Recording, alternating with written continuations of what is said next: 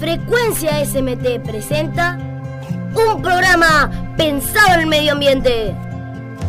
En nuestra primera edición nos acompañan Joaquín Fierba, Bautista Marconi y Joaquín Manesi. Ellos y muchos más forman parte del equipo Ecoresponsables SMT, encabezado por la docente Patricia Mercedes Vega, referente ambiental, y en el diseño la profesora Pía Costabel. Y en este espacio trataremos distintos temas relacionados con el cuidado del medio ambiente, en el que todos vi vivimos y el que todos debemos cuidar. Buen día a todos, buen día corresponsables. Buen día, hola. Buen día. Hoy es un día muy especial. Empezamos a transmitir por radio, por radio SMT Anima una para llegar a todos ustedes. Sí, comencemos contándole a la gente la historia de este proyecto llamado Ecoresponsables SMT. Buena idea. Bueno, les cuento. Por el año 2011, la ciudad de Buenos Aires intensificaba su trabajo sobre la separación de residuos en las escuelas, como modo de educar a toda la ciudadanía, ya que la cantidad de basura generada era cada vez mayor. ¡Qué horror! Es cierto, fue entonces cuando los alumnos de cuarto grado, acompañados por su docente Patricia Vega, comenzaron a trabajar este tema. Así es, se les presentó el proyecto a los chicos y todos los grados participaron. Y lo que me impresionó es que todos estaban muy interesados. Se convocó a la Secretaría de Medio Ambiente de la Ciudad de Buenos Aires, quienes vinieron a brindar una charla y nos dejaron muy buen material para trabajar, concientizar y compartir. ¿Y ustedes?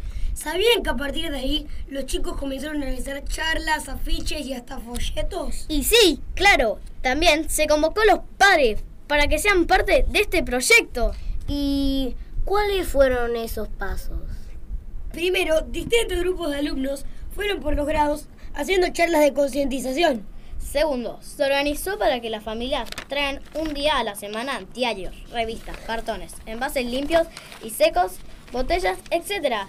Y en, y en ese momento actuábamos como un punto verde. Tercero, se separaba y se seleccionaba el material que luego una cooperativa lo retiraba, la misma que actualmente lo sigue haciendo. Y las tapitas eran cuidadosamente separadas para ser entregadas al hospital Garrahan. Cuarto, más tarde se acordó tomar un material temático y cada año se trabajó en el aula sobre su generación, su uso y consumo de energías, o sea, la huella ecológica. Pero tengo una duda. Luego, ¿se pensaba cómo reutilizarlo?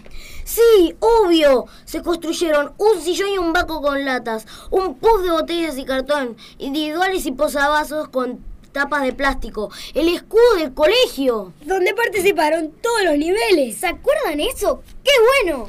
También la increíble bandera nacional con botellas que los alumnos de cuarto grado confeccionaron y usaron para su acto de la promesa de la bandera. Y los juegos de mesa con cartón y tapas que comenzamos el año pasado salieron buenísimos. ¡Qué buena idea! Ah, tenés razón, esos juegos son usados en el colegio y también fueron llevados para compartir con el apoyo escolar agustiniano. Pero qué buena idea. Claro, es cierto. Cada día generamos nuevas iniciativas, trabajamos para concientizar y poder propagar de este modo de pensar que nos involucra a todos. Sí, tenés razón. Por eso, este año, junto a los chicos de segundo año, se pensaron adaptar los juegos de mesa para chicos no videntes. ¿Qué? ¿En serio? ¿Y eso cómo fue? Esperen, antes de continuar, vamos a una pausa y enseguida volvemos.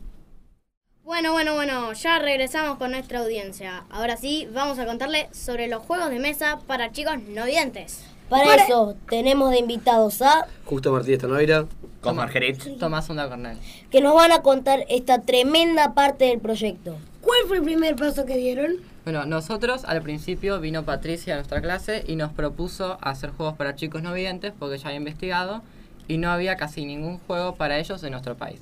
Entonces vino, trabajamos en clase, nos mostró muchos videos y nos informó sobre el tema y terminó seleccionando a un equipo el cual terminó trabajando y creando juegos para ellos. Sugerimos muchos juegos para, digamos, para crear para ellos. Terminamos creando dominó, damas y ahora estamos por crear un ajedrez. Y tuvimos una gran participación, digamos, también porque estuvimos con ellos y nos plantearon ideas para crear juegos.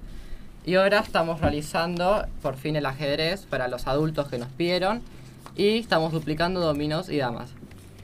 Después, ¿fueron a una escuela? Sí, fuimos a la escuela 500, eh, a la escuela 503 de José Cepaz Estuvimos con un grupo de segundo ciclo, los cuales eh, llevamos unos bocetos de nuestros juegos, que primero era solamente el dominó y el proyecto de unas damas, y nos, dijeron, nos dieron un par de consejos.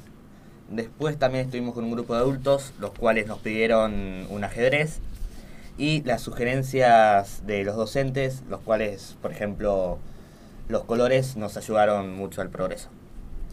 ¿Y en serio es verdad que participaron de unas jornadas y también de un concurso? Sí, sí, sí, es verdad. Estuvimos participando en la jornada RESA, que es la jornada de responsabilidad en educación social y ambiental del gobierno, que sirve, nos sirvió como experiencia y la verdad fue única. Y también el concurso se llama Germina, que es Escuelas Verdes, también del gobierno de la ciudad, que el resultado, bueno, nos lo dan a fines de octubre a- o principio de noviembre y estamos esperando con ansia ese resultado porque nos esforzamos y queremos ganar. Bueno, muchas gracias por compartir esta experiencia y esperemos seguir adelante. Chao, gracias a ustedes. Gracias. Sería bueno dejar en nuestro primer programa algunos tips para la audiencia, ¿no? ¿Y cómo podemos empezar? Recordando las tres R. R de reducir, R de reusar y R de reciclar. Me gustó esa idea, Manesi, porque si somos responsables y respetuosos unos con otros, podemos cumplir este objetivo. Dale, me parece una muy buena idea. R de reducir significa disminuir el tamaño de las cosas, como por ejemplo cuando se desecha una caja, se debe desarmar o partir en pequeños pedazos. Así ocupa menos lugar. También aplastar las botellas plásticas es buena idea. Después está la R de reciclar. Significa separar los residuos y colocar los reciclables en los cestos verdes, separados de la basura. De esta manera pueden ser utilizados para, para fabricar otros elementos. Y finalmente, la R de reusar. Para disminuir la cantidad de desechos, podemos darles otros usos a las cosas. Pero, ¿cómo? ¿Y en qué? Y, por ejemplo, una botella se puede recargar con agua o jugo.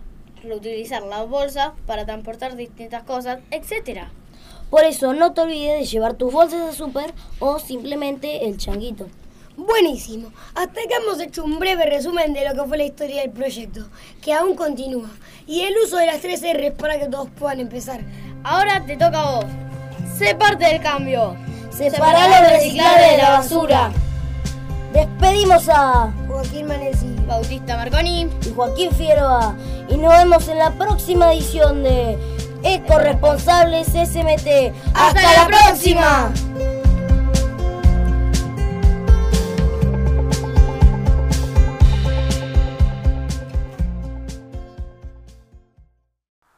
Radio SMT, Anima Una. hecha por y para vos. Radio SMT, Anima Una. Hecha por y para vos.